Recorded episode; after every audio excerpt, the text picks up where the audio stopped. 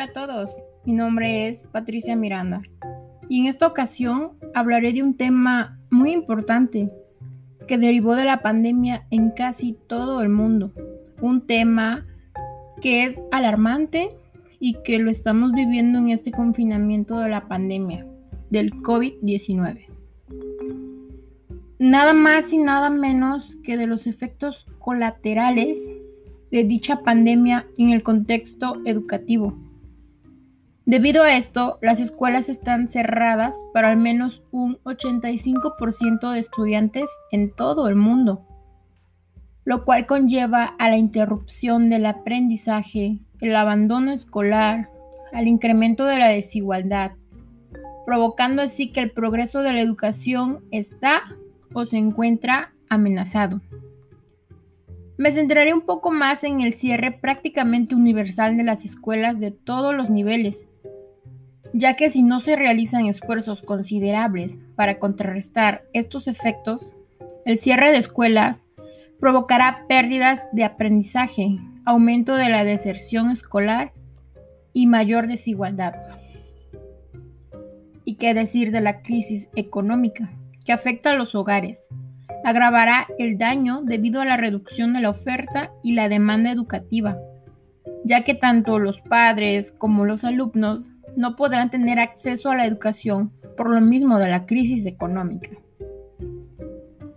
Cabe resaltar que tanto padres como docentes y estudiantes experimentan una sobrecarga de tareas que no pueden o no saben resolver y es preocupante por la tensión que vive el docente en el momento actual, como parte de una familia y a su vez dando clase, al igual que los estudiantes, que en un país como el nuestro no tienen todos los medios para que ellos puedan responder académicamente y estar al nivel que debería ser. Recordemos que el sistema educativo antes de la pandemia ya estaba mal y mantenía errores y ahora con esta pandemia aún peor y se eleva la mala educación y aprendizaje de los alumnos en la calidad. El coronavirus está cambiando instantáneamente la forma en que se imparte la educación, ya que la escuela y el hogar ahora se convierten en el mismo lugar tras las necesarias regulaciones efectuadas. Hay alumnos que no cuentan con lo necesario para poder tener clases y una educación digna. Pero, ¿qué son esas cosas que les hace falta? Nos encontramos con la economía, la falta de recursos por parte de sus familias, el apoyo de los padres o madres con sus hijos, el no tener acceso a Internet porque viven en zonas rurales muy alejadas de estos, o quizás porque no cuentan con dispositivos electrónicos, dispositivos inteligentes, como lo son las computadoras, los celulares, las tabletas y demás.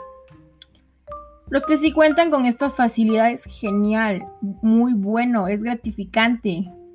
Les aplaudo. Pero los que no, ¿qué pasa con ellos? ¿Están siendo olvidados? ¿Están siendo excluidos de recibir una educación digna? O mejor dicho, ¿qué están haciendo? ¿Están haciendo algo los gobiernos? Surgen muchos interrogantes, pero la respuesta es aún más complicada y extensa.